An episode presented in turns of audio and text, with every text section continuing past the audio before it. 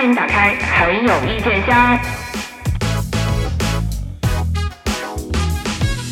美好的时光总是短暂的，为了那短暂的美好，你们知道我都看了啥吗？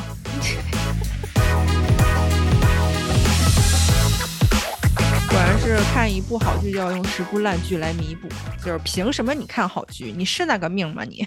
不是不是，应该是看十部烂剧换来一部好剧。对我更觉得是一种惩罚。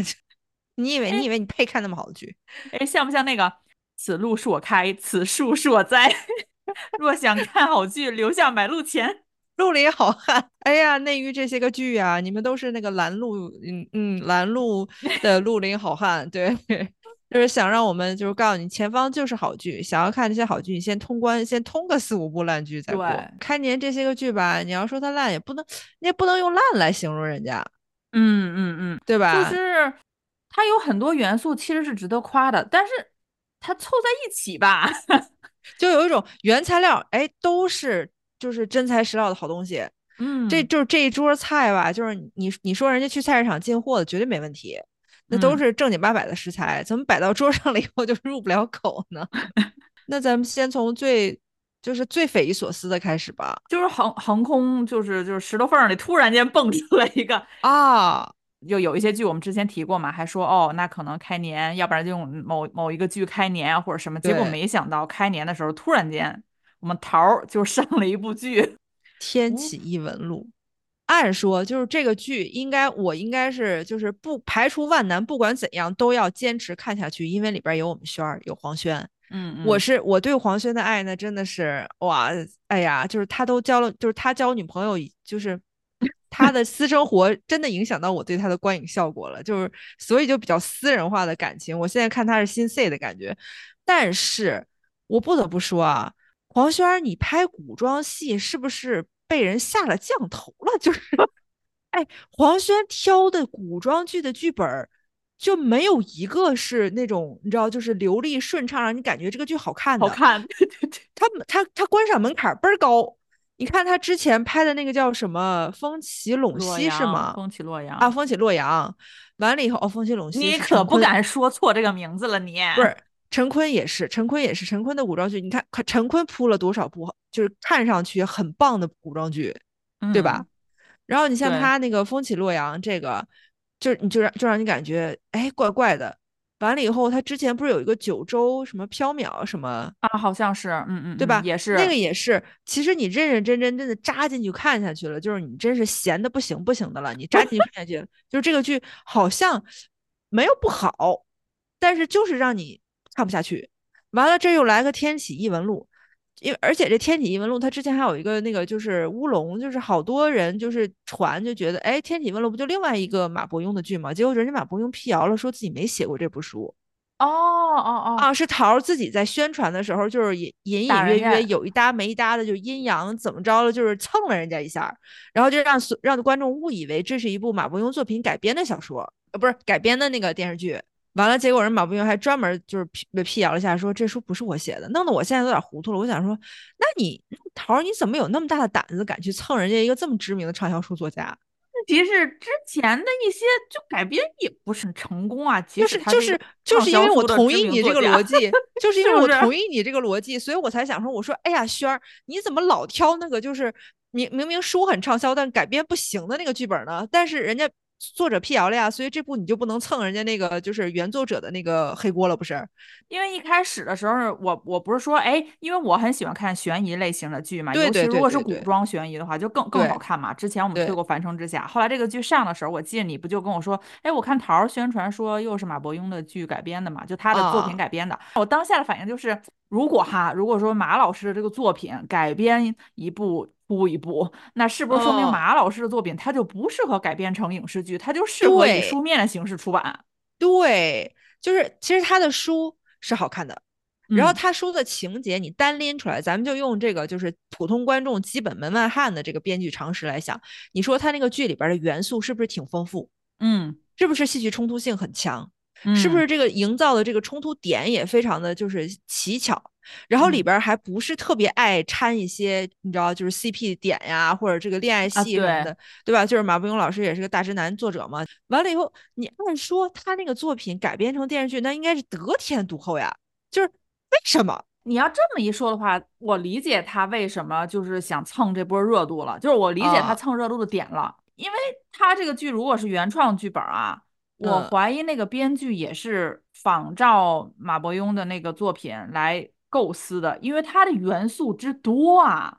哦，就是人家不是开他这个剧刚上映两三集的时候，那个就网友就就开玩笑，就讽刺他这个剧是大明大明王国，对对对，就是大明点儿王国，就是他这个模仿就是融，咱都不不好说他融梗了，也不敢说他抄袭，因为最近 那个王海林刚输了一个官司，就是就是诽谤的那个官司，咱们一定要谨言慎行，谨言慎行。就是它里边的元素就让你一眼看，哎，这跟那个王国很像，但是你又不敢说他抄袭王国。嗯，你就怕他告你，完了以后你就感觉他，哎，就又很又很像，对吧？又很像那个马伯庸老师作品作品元素、作品风格，但是你又不敢说他抄袭马伯庸老师。嗯，他这个作者就是这个原这个编剧，你就感觉他野心非常之大，融合了魔幻、fantasy 什么，就是什么怪兽啊，什么这怪兽也是专门一个题材，什么哥斯拉、深海巨鲨，什么专门一个专门一个题材的。完了以后还古装，还还就类似于明朝的那个劲儿，哎，完了还有完了还有这个就是呃海盗哇，张蓉蓉哇哇哇，就张蓉蓉这个造型，我感觉说哇，真的，自从杨贵妃之后，没有一部戏能够把你这个混血面孔运用的如此合理的。当时看到张蓉蓉造型，我想说你你不唱一首蔡依林的海盗吗？就还有悬疑，就是还有探案悬疑。对，完了还有点子武侠在里边，对吧？动作动作武侠，而且那个跟黄轩搭的那个就算是并列男一吧，吴越老师那功夫那是没得说呀，没错没错，连那个对吧？就是咱们资深练家子，连那个吴京也是承认过的，吴越老师那练的是杀人技，那不是一般的呃那个花拳绣腿那样的。嗯，但是你在里边看出来了吗？我是跟你说，这就是你为什么要买会员？买会员你就看到一手的花絮，就是这个戏啊。剧可能你看不下来，花絮挺好看的，因为花絮里面就是吴越会带那个黄轩走那个武打的那个戏份嘛，就是怎么怎么我怎么出手，你怎么还我，这怎么打好看嘛？你就如果你单看花絮的话，就对这个剧也挺期待的。你就想，对啊，他们在这演练这么半天，会呈现给我一个什么效果呢？就这个剧的妙就妙在啊，就是我因为它一上映，我马上去看了，我是认认真真的就是当背景音乐放了三 季。我看到第十五分钟的时候，我开始刷抖音了。然后我一边刷抖音讲，我说我在听，我在听，我真的有在听。然后四集过后，我嘛也没记住，朋友们。就哎，我这么哎，我从业者哎，就是我就是我是那种看电影一定要做到最后，就是片尾字幕跑完，然后亮灯，然后那个清洁工都开始轰人的时候，我是这种人啊。就这个剧当时看的我，就是我刷抖音刷掉了四集的剧情，我理直气壮的，我跟你说。你知道我看完了吗？十二集我全看了。我我真的我真的是太佩服你了。哎，他后边的剧情是什么样？就是良性竞争嘛。你立了 flag 说你看一半，我心想我至少要比你再多看出来点儿。结果他十二集，我就是也是看手机嘛。就是这个剧的好处就是这个剧 放不影响你刷手机。对，它不影响你刷手机，因为你看与不看效果差不多。这个就是这个剧的最大的优点。就是你坐那儿老老实实看完十二集，你也看不，你也没有印象。对，完了以后你坐那儿刷手机刷十二集，哎，也没有印象。你说它画面没问题，特效也也不也不五毛钱，对吧？也不五毛钱，就感觉挺配得上二零二三年的剧的特效水平的。动作那更没得说，我觉得动作挺流畅的。然后里边你说你看看那个演员阵容。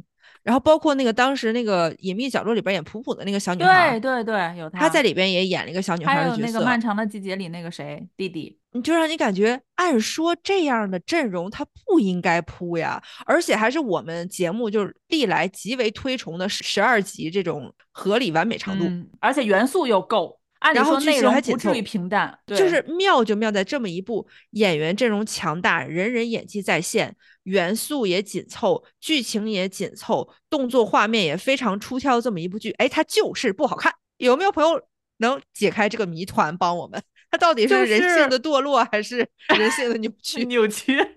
就是以前我们看剧，比如说我们之前聊《凡城之下》的时候，你会经常有一些剧集，它的节奏特别快。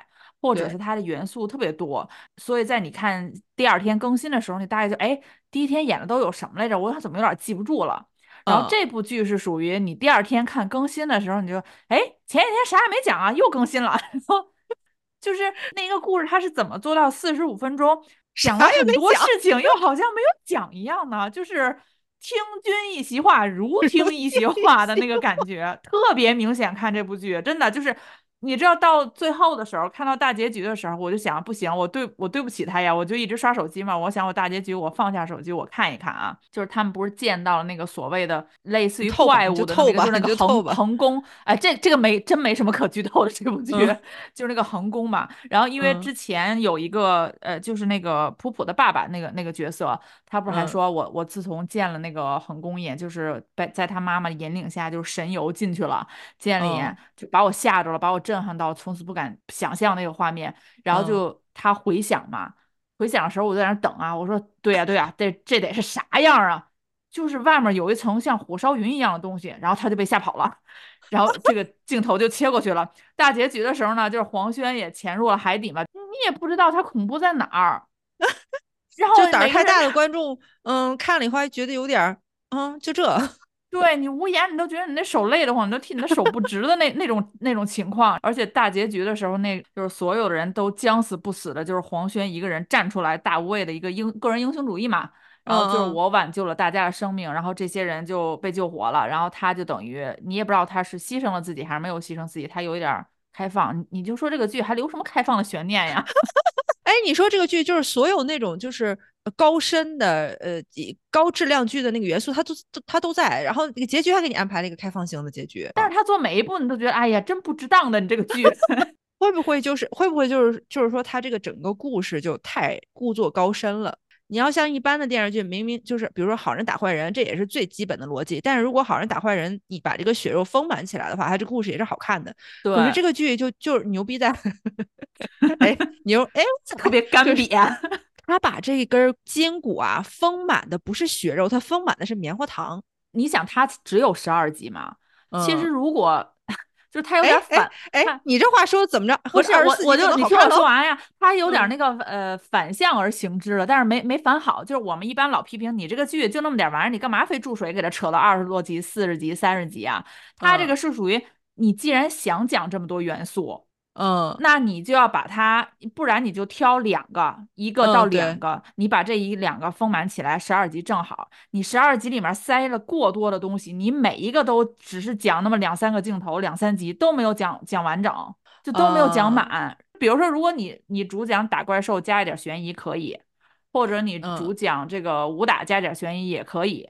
但他偏偏对吧？尤其是看到张蓉蓉出现，我说咦，还有外国人出来 就。但是不管怎么说，《天启异闻录》在啊，也不如下一部我们要说的剧啊。下一部剧都排了好久了吧？真的，这部剧为了太多剧让路了。今天我们必须要说一说这部剧了，号称开年。双弱神剧，主打一个叛逆，对吧？你们你们以前那个对吧？修仙了，玄幻了，你们都是哎呀，这帝君啦，什么这个这个几世神仙啦，仙君啦，对啊，对对，就是你们都是那个高来高去的，对吧？你们都是牛叉人物之间谈恋爱，我们就给你主打一个，我们就都是小弱咖。这个剧不是你跟我说十集之后有个重大转折了吗？我等到二十集啊，这个也是，这个也是我被别人忽悠的了呀。你看，因为我也在同步等啊。以后这种未经核实的信息不要轻易说给我。你知道十集之后未经核实信息你少说给我了吗？你 真的是。嗯，这部剧的男女主演的粉丝老师们还是有一点能量在的，所以我们要谨言慎行。呃，好好好斟酌一下，我们应该怎么表达我们对这部剧的感感想。我陪了他们二十多二十二集，就是我陪伴到他凤影归来，回来。嗯呃，对对对，我就觉得。我真的呕心沥血，只能到这儿了。就是行，看你安安全全的回来，我就可以不用再往下看了。就这部剧怎么说呢？就是我，我从头到尾我那种感觉就是哈，就是咱们这个恋爱没没必要，咱们这个主仆情没必要，咱们这个呃誓死捍卫仙界没必要，咱们这个最后一剑戳死你爱人也没必要。就我我说一个比较严肃的点吧，其实在这里边，就是为什么我对这个剧有一种就是哎呀。哎呀，碍于粉丝老师们的力量，不好说太难听，但其实我心里边是有无数 无数匹那个什么马跑过的那种感觉。就是有一个点我是非常非常介意的，就是他把。嗯，比如说凤隐魂魄打散之后，你你瞅你瞅瞅我们说的这都是什么话？你魂魄打散之后，然后他那个仙君找到了这个水凝兽啊，小兽阿音，把他领回家，然后就让他幻化成人形了之后，两个人就变成了这个对吧？形影不离的这个一对冤家冤家 CP。这里边男性作为主人，然后女性作为仆人，然后女性还被他下了主仆气，然后还怎么怎么样？这段看的我很不舒服。你就这段看着不舒服呀？别的点我也不敢说呀。别的点，你我敢说哪根屁吗？我敢吗？露丝，我是一直对她有非常非常高的滤镜的。我好喜欢这个小姑娘，长得就那人嘛。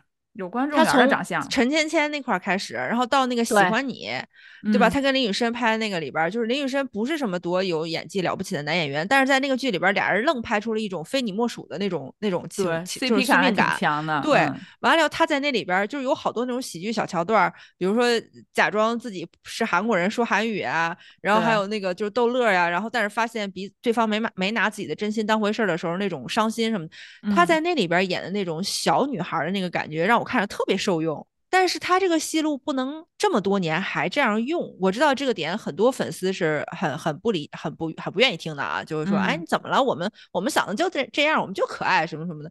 但是我感觉。赵露思她已经明明在往这个就是正常说话成年女性的那个嗓音转了呀，怎么到这儿了以后又又回去了？我知道她这我知道她这里边有两个角色，两个角色要形成一个角色反差。阿音是一个小兽，对吧？变成人形，她就是要有一点懵懂未知的，好像有点那个婴婴幼儿那个感觉。然后就是凤隐是要有一个那种大大女主，对吧？就是那种哎呀很冷酷那种反，对吧？你你怎么弄的我，我就要怎么弄的你那个劲儿。但是你。你为了营造差别，你你别那么幼齿化你这个女性角色好不好？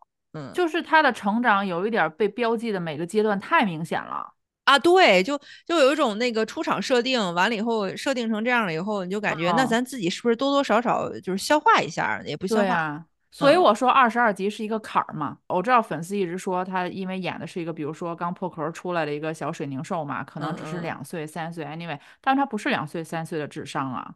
他懵懂无知是只能通过这种奶奶屁声，是只能通过这种装可爱的声音才能表现出来吗？还是说有其他的演绎方式也能让人看出来他是处于一个出生阶段呢？就是我们是探想探究的是这个问题。我我们想探究的是，就是懵懂无知他的表演方法是不是只能有这一种？对。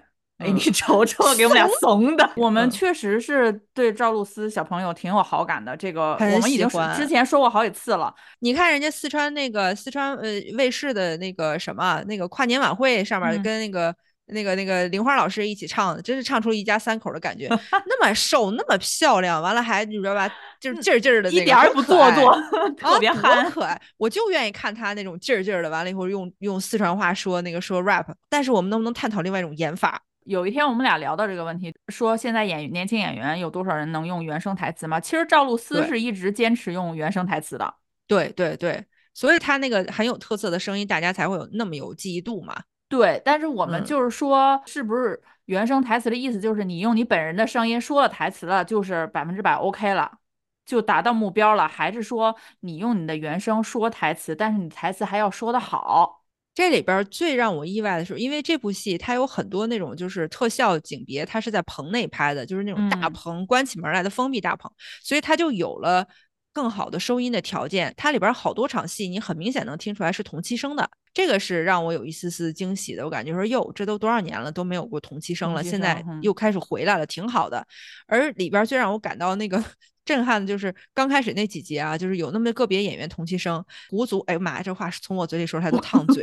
那个狐族的女影儿啊，影儿，影儿的同期声不赖哎，她不错的，嗯。然后小姨妈同期声台词不赖哎，李云瑞的同期声台词不赖。相比一下，王涵予同期声台词啥呀？啊，你说小姨妈，你说那个薛佳凝是吗？对对对对，没想到让这些个配角衬的，王涵宇那个同期声台词，那真的是，哎呀，咋学的咋还给老师了？他不是科班嘛，所以就是说，你光有勇气去用原声说台词，是不是就够了？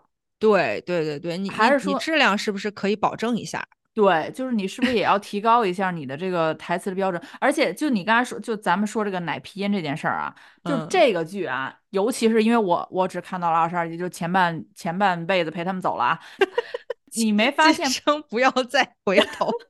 你没发现？就是王安宇那个声音也挺夹的，就是为了展现，因为他 他缘起，他不是还属于呃这个那叫什么下界里面的那叫什么玩意儿来着？哎，你就有点那个仙界纨绔子弟那个劲儿。对，但是他还不属于那个下神嘛，他不是后来过了几集之后才才晋升的嘛，一开始不是都不是嘛，就是个小呃那个大泽山修仙的嘛。然后他包括一些其他的他那些小师弟啊什么那些角色，嗯，说话都有点夹。就是你你看这个戏的时候，如果你不看影像，你听声音就知道谁是主要角色、正面角色，谁是反派。就是说话声音比较成熟的都不是好人。说话声音比较夹成熟的，然后以及夹的阴阳怪气儿的，这都不是好人。对，然后 就是然后夹的特别可爱的是就是好人。嗯 就刚开始王安宇演的这个就是宿命里边就是天生高贵，但是因为命运的安排啊，就是不得已被打入这个下下神的这个这个轮回当中，你得一步步往上升这么一个状态。就是本身你刚开始演的是一个并不知道自己命运如何的这么一个就是废物小仙，他的那种纨绔啊，他那种玩世不恭呀什么什么的，就让我看着有点搓火。完了，他台词还不好好说，然后就让我感觉我说，嗯，他是个好孩子，他在花少里边他特别好，他特别好，就是不要生气，不要生气。但是看到后边。也不能说他不分是非吧啊，当然他是被蒙迷惑了呀，被蒙蔽了呀，什么什么的，就是真的是生一刀要劈死自己的爱人的时候，看到那儿我就感觉你啥样高贵的身世我也不能原谅你，你啥样你知道啥？然后然后到后边他开始哇几千就是几千年轮回，一世一世的等阿音找阿音怎么样？我我当时真的特别由衷的说了一句该，而且阿音不也是信誓旦旦的啊？那我要是那个仙女啊还是什么的？嗯。呃，我绝对是今生不再相见嘛。最后不也是执手相看泪眼？我记得好像有一次发微信的时候，我不还说嘛？就好像一部那个翻拍的小糊涂仙呀，就是他那个剧情的幼稚程度。呃，我看这部剧的时候，我最大的感触就是小学生剧情，高中生台词儿，但是运镜是大学生运镜啊。我跟你说，电影学院大学生就是这个水平。无奈 flag 已经立了，没办法。对呀，没办法，就是咱对吧？说到咱得做到呀。就有一个故事讲他的那个师兄是是他们要去哪个山去借书啊，然后回来，因为那个要找一个由头，这个师兄下去碰到了一个凡间的女子，有了一段恋情嘛。然后就是因为那个书掉下去，哎，你就说他背的那个筐。就是四根树枝儿，然后里面放一堆书，他没有风，他也待不住啊。你们本身也学了这么多年仙法了，你给他施个法让他固定住，要不然你就背一个稍微好一点的一个布袋嘛，乾坤袋啊什么的。对呀，我我们凡人都知道背一个四面都有挡头的来背书。就多多少少有一种命运捉弄的感觉，是吧？啊，对呀，你看的时候你就觉得特别无语，看到这这种情节。我那天看了一个那个，就是呃小某书上一个帖一个一个帖子，就是一个一个姐妹她说她在看那个可能也是类似的修仙恋爱剧什么的，然后她妈妈陪她看了几集，然后就说。都修成仙了，怎么还叽歪？就是还腻歪个这？就是说，是吧？修成仙 了，为什么还要谈恋爱？阿音每天一一副在那儿大义凛然的那种，一心要修复自己水灵兽家族的那个使命嘛。嗯，每天口头上说的是这些，结果每次都是那个啊，我只要在乎你信不信任我啊，你不信任我，我就好伤心，好难过呀。然后最后这个男的也是，这这这别人说几句，马上就前前一秒还阿姨你不能走，后一秒就你说这些我都不信。然后就没办法 呀，要把你一刀劈死，就感觉好小家子气啊！这些人 就这么就是真的是白瞎了这个血脉了。我跟你说，你那玩意儿你放着太浪费，你给我吧，你不如说白了就是一个神君呐，因为原生家庭的问题嘛。其实他讲的就是一个也是原生家庭的故事，所以你就说像他们这种就是欺负大家看不懂，用小学生智商在谈恋爱的感情呢，一遇到了我们接下来这一步啊，就是纯成年人之间的感情，好家伙不不贝德这个恋爱还不谈了呢，就就有点显得有点小巫见大巫了。贝德恋爱剧大家知道是哪部吧？我们就不点名了，我我就我就这么说吧。真的不是我们想做表哥的黑粉啊！就哎，你们怎么老揪着表哥不放啊？不是，真的不是，我们是爱表哥的。对，因为我们很喜欢他，所以在我们发现一部，哎，这个就是上一部是表哥演的，怎么把他就是变成那个样子？我们不相信，我们一定要在表哥新剧上映的时候，就是我们一定要打自己的脸，我们一定要证明，拼命的说服自己，表哥是个好演员，是好的。没错。其实啊，这部戏看下来呢，表哥还确实是个好演员。我觉得这部戏表哥这个演技，他的问题不出在表哥身上，出在这个改编不接地气的问题上，然后出在这个导演呃认知水平有限，调动不起来表哥的最高演技。这个对手戏演员接不住表哥太深层次、太炸裂的爆发，就导致表哥属于那种就是就没处使。对，就是你看我坐着吧，我也能把这事儿办了，我干嘛要站起来呢？表哥特别像是被人拿刀架着 还债的演 演技，还还债的是吧？对对对，就是被绑架过来演贝德。像表哥这种好演员啊，就是他演技要爆发起来啊，你是看不到他的上限的。但是当他往回收的时候，他收的有有有一个底线，这个底线你是能看出来。他这个底线是什么呢？就是小狗脸装委屈。对，《非凡神医》里边，他想演一个就是比较简单单纯一点的、比较内敛的角色，然后导演驾驭不了这个角色应该怎么丰富的展现的时候，他的那个演技下限就是小狗脸装装可怜。对，然后那个那部戏里边，他还有点就是就是不能聚焦，对吧？不看人，他还得演成那样。这部戏里边就属于哎，他可以看人了，他可以可以炯炯有神的 盯着对手了，成长了。但是他还是得小狗脸。哎，你你怎么不把你那天那原话说出来，大胆的说出来呀？我嗯，我说啥了？我就是我们在探讨表哥的这个问题上，就说你看表哥演演表哥的时候很好啊，嗯，演一些什么觉醒，演那《家族荣耀》里边的那个，就是在那个叔叔阿姨家、叔叔婶婶家寄宿的那个，演的也很好啊。演乔家儿女，演二强，演的也很好呀。对呀。然后我们后来就总结出了一件事儿，就是说表哥演不了当下的活人。他就是，你看他演古装就是也行，嗯，他演年代剧里边的也行，他就不能表哥演技的 bug 就是他不能和观众处在同一个年代。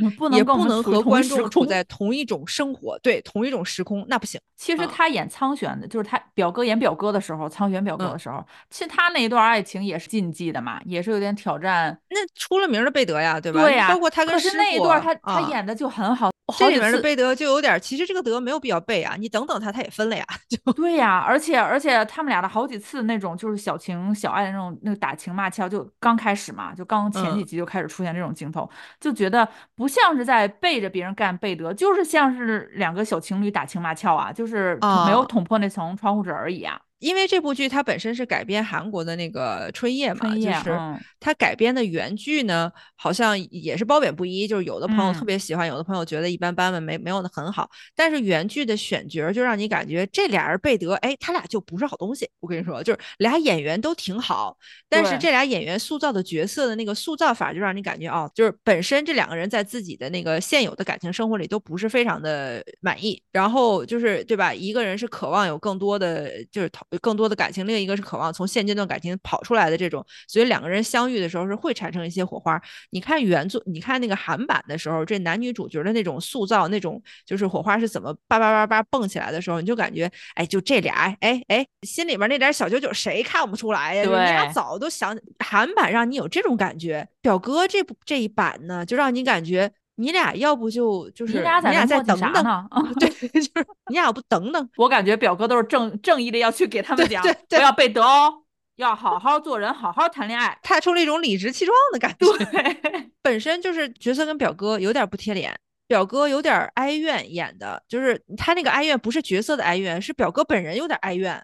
我就说他像是被绑架来的吗？他感觉不是很情愿。感觉表哥在演的时候内心是有一丢丢抗拒，而且孙怡怎么这么多年演技还是这个偶像剧的演法啊？我刚要说，我就想说这部剧多大的败笔没有，但是你要说他为什么就不好看，孙怡绝对脱不了干系，就是她演不出女主角的无奈，但是演出了女主角的烦人。他演不出女主角对真爱的渴望，他演出了女主角对找下家的渴望。整个那个故事的设定嘛，因为没有一个好的演演技在加持，嗯，就比如说他们两个初次见面，一见钟情嘛，对吧？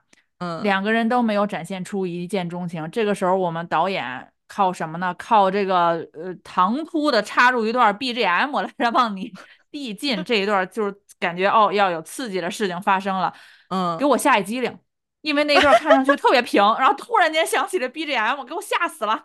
就是就感觉你正在吃饭，忽然 You are my destiny，是吧？我说干嘛呀？这是那个镜头就是展现他俩一见钟情了，就是他帮他洗那个手的伤口，真没看出来。对，而且孙怡就总是一副哎，谁都不想理呀你们这些人烦。对对，所以我才说他演不出对真爱的渴望，他就演出了找下家的渴望嘛。就是因为他那张脸那种厌世啊，然后烦呀什么，就让你感觉他之所以不满意现在这个男朋友，好像原因也不仅仅是这个男的不爱他了，不想找个男的。对，你就是不想找个男的，你为什么还要对吧，在两个男的之间纠结呢？哎，他俩的亲密戏份，我都能看出表哥的不情愿来。我我觉得表哥演的时候，其实内心是抗拒的。他们俩这个 CP 感之呃生硬割裂，割裂，就给人感觉每个人后面都捅了一把枪，就指着他们俩的后腰，快亲密，亲不亲密？就回就梦回九十年代香港电影圈是吧？就谁没有被那个台湾黑道大哥拿枪指过呢？你还要说无忧这个角色，嗯，就这个闺蜜这个角色，哎呀妈呀，给我烦死了！哎，像不像那个谁？是《东八区先生》里边有那个那个那个闺蜜吗？就是两个人在一起翻时尚杂志 这个劲儿。一个跟你感情这么好的一个你的女性朋友啊，比如说咱们两个，或者是有团子，或者有其他人，我就从来没有碰过一个女性朋友，天天就，哎，你跟你男朋友感觉你们俩现在都怎么都没有互相没有反应了？哎，你们俩怎么还不结婚呢？真的，你快找他去谈谈呀，或者什么样？然后等到就他察觉到女主跟赵医生这个不对劲了，就跟表哥，然后就去，哎，我跟你说，你可是要惹大麻烦了，还是什么的？就我心想，有你屁事儿啊！就是不够你忙活的，这对呀，有班上没班上啊。他这种反应，但凡是在日常生活中遇到有那么一次两次，你要是这个脑海里边这根弦还没有绷起来，你那你真是没活透啊，姐妹。对呀，而且咱们现在正常的女女生之间交往，是不是就是不不劝你跟男朋友分，就已经算是仁至义尽了？对，然后一般就是不聊了嘛，就不聊这些。他怎么天天跟他这个女朋友聊？你跟你男朋友怎么怎么样？我我我所有我的人生经验，包括我见过的、我看过的，我感觉好的女性朋友都是那种，我真的是我跟你的另一半儿，那那真的是仇人一样的存在。因为首先朋女性朋友之间的感情是，我觉得任何人都配不上我的好朋友。然后其次就是就是男人什么德性，大家心里边多多少少都有一个数。他曾经对你怎么怎么不好啊，对你忽略啊，或者在感情当中对你有一些照顾不到的地方，你肯定都会跟我抱怨的。所以我听到的更多的是他不好的地方，就是你们俩好的时候，你肯定也不会就是那么事无巨细的跟我讲。对，所以作为朋友这个角色，我听到更多是他对你不好的地方，我对他自然而然这个负面滤镜就更深了。就正常的女性友谊大致是这样的，就是我本身我都瞧不上你，再加上你又对吧，曾经做过那么多就是错的事儿什么的，就如果果我闺蜜跟我来寻求我的建议她，我第一反应肯定是分分分分。但是为了你好，我可能就是闭嘴不说了。哪有那么天天？哎，你俩这样不行啊！我得给你出出主意，怎么着？你打你打算当小的呀？呃，对呀。而且正常的反应都是，如果看到他可能是喜欢上了另外一个男生，反正这俩也没结婚的嘛，肯定就劝，哎，那你跟他分吧。我觉得这个人对你挺好的，你们俩才是真爱。对，而且一般这种情况下，这闺蜜此时就应该把脑子全，就是所有的脑子都拿出来，就是好，我帮你策划一下我们接下来的几步计划。第一步，先跟他分和平分手。第二步，就是我得帮你把这个，对吧？分手期度过，然后再无缝衔接到新欢这块儿。哪家闺蜜说完了完了完了，你可惹了大麻烦了？就是哎，怎么着？是感觉你自己的姨娘身份不保了是吗？这位闺蜜啊，而且那个你看表哥，表哥在这个剧里的改编就是原生家庭有巨大的问题，哎，又是一个原生家庭不好的，应该是等待被救赎的吧？结果表哥的这个还挺激进的，在这方面。然后一方面激进，一方面跟那女的在一起，又说什么跟你做朋友什么，我会自卑，没看出你自卑呀。而且还还有一个槽点，我要吐槽这个剧实在槽点 太多了。就是这这个女主明明已经跟这个男朋友也没有爱情了，然后你也怀疑了她跟另外一个女的好了嘛？嗯。不分，然后后来我想，为啥不分？你这剧情你说不下，说不过去呀，对吧？你不分手，后来哎，就去参加他一个家宴。这个男主妈妈对他特别好，我说得又一个因为婆婆留下的。你要说现实生活中有没有这样的人，可能也还也是有有啊，但是 但是他这样拍法就只会让我们更不喜欢这个女主。就是这部剧，我们合理怀疑这部剧是一部还债剧。孙怡就是一脸不喜欢男的，表哥就一脸一脸不喜欢女的。不是表哥是表哥是，我是喜欢女的，我不喜欢这样背德的女的。对，我想正正当当的谈个恋爱不行吗？你要说正正当当的有啊，哇，正正当当谈恋爱是谁呢？是搞是科学实验的，是搞。对对对对，好多人让我们要脱轨嘛。对，也是千呼万唤，我们终于啊，就是捏着鼻子硬着头皮看了看。我我看挺多的，我都快看到大结局了。哇，你真的是你对得起大家，嗯，怎么说呢？这个剧，哎，今天这四部剧我们都是用这句话开头，怎么说呢？怎么说呢？不知道怎么说，别说。就是你要是拿一个普通偶像剧的标准来衡量它吧，还行。就是如果你只是就是偶像剧啊，你不能突破偶像剧的任何要求了。就是偶像剧，它它集合了几乎偶像，它也是揉了好多元素在里面嘛，几乎把所有偶像剧该有的那些元素都都揉在里面了。嗯，其实你把它仔细，我因为我快看完了嘛，我把它仔细拆开来看啊，它是因为用悬疑的一根线把这个故事给引起来了嘛，就连到一起嘛。它的很多故事其实就是融合了这个替身文学，然后。然后 对吧？本来想本来想魂穿的是吧？结果对对对，有点替身文学，有点穿越文学。然后后面呢，就是那个那个女主那呃，就是那个实验室不是威胁她说你你马上就要疯了什么什么的，就又又有点那种癌症文学，是不是？就是 你知道吧？就是绝绝症啊，又这个元素揉的有点过多。呃，好在人家剧集长。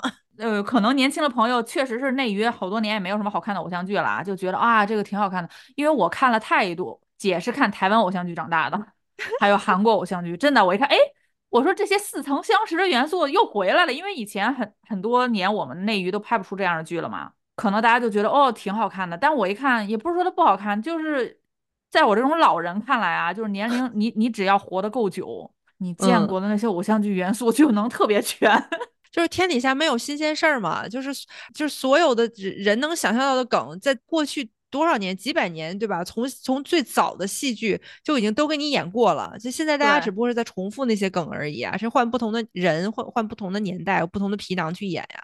对，我觉得脱轨的最大的问题是节奏，就是你这么想吧，《繁花》是三十集，是不是群像剧吧？嗯嗯，商战剧吧，节奏紧凑吧。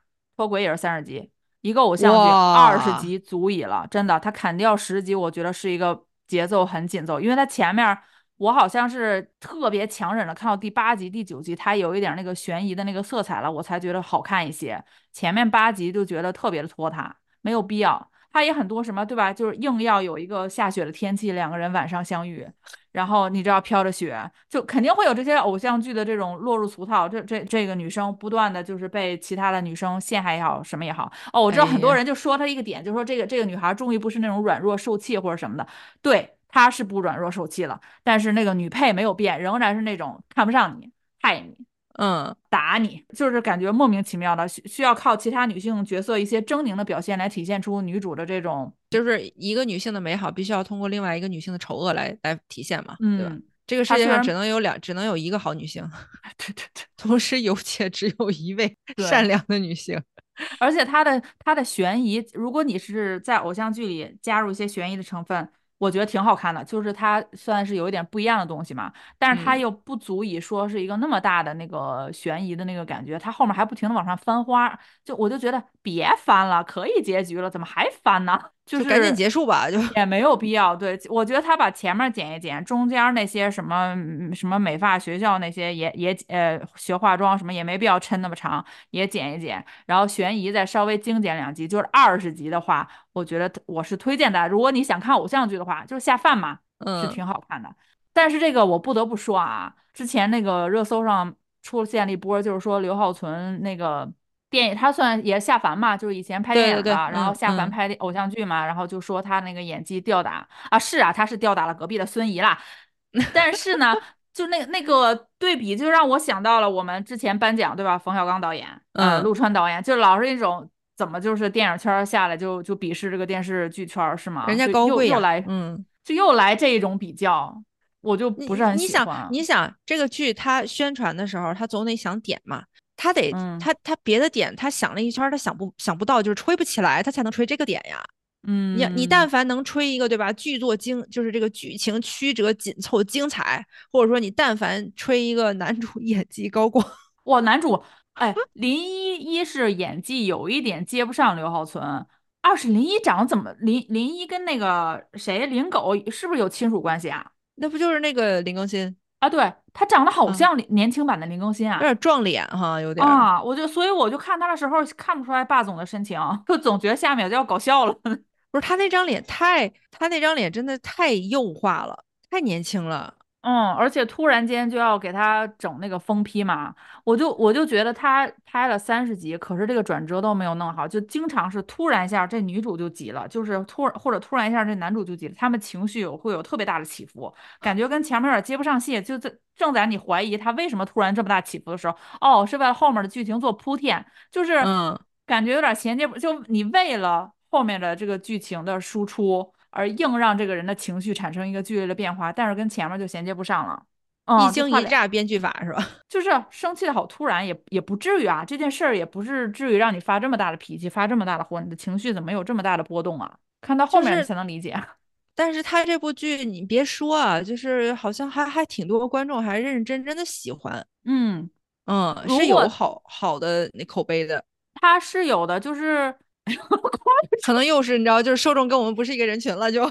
不是我，我觉得就是如果你是用一个偶像剧的标准衡量它，嗯，它确实，嗯，有一些不同于以往偶像剧的地方。你比如说，它会有悬疑，它悬疑那几个前半部分八九集啊，或者十几集还挺紧凑的。看悬疑那那些部分，我就是挺认认真真看，就是他怎么找那个实验室嘛，就是他怎怎么分析出来，看那个过程还是挺挺过瘾的。但是就是他。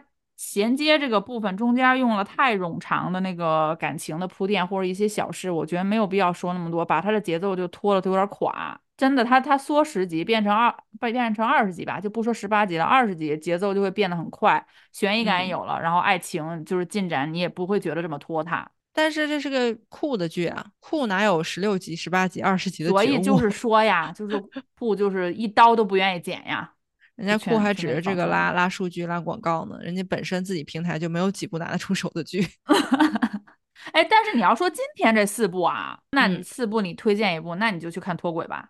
哎，对对对对对，确实是，就是一部不知所云，然后一部汉强汉阳，然后还有一部就是俩人都挺不情愿，就算了，咱们也别凑热闹了。哎，别说真就筛呀筛，哎，还筛出他来了呢。脱轨至少你看，就是年轻漂亮的女孩子。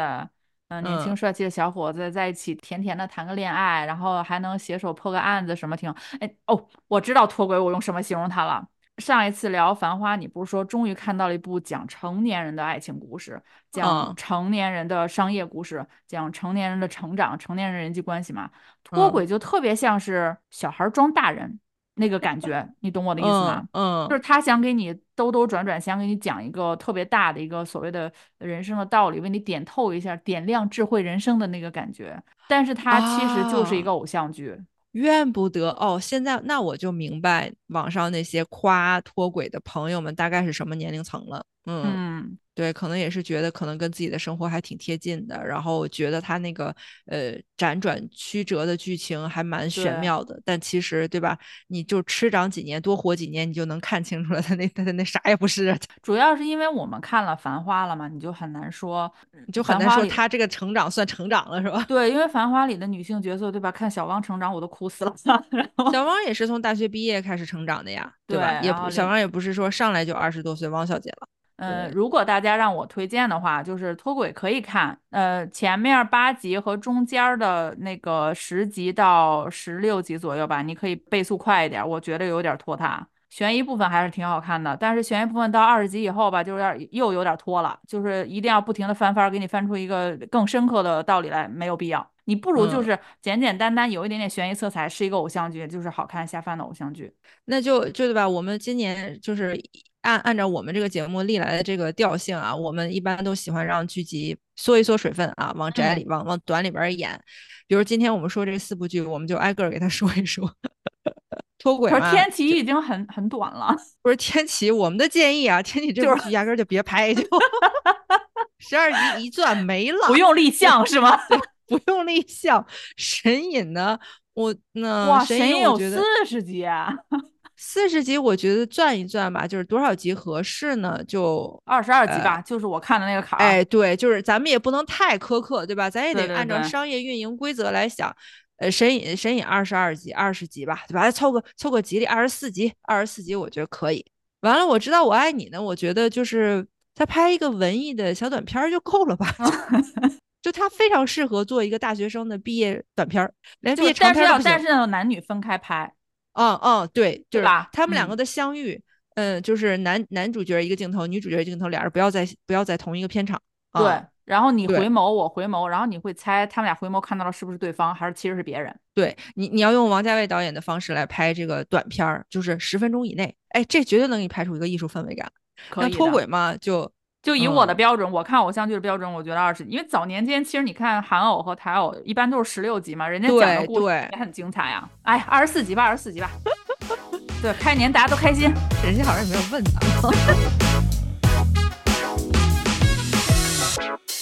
每期一嘴，我们新年的 flag 就是扎根精品剧集。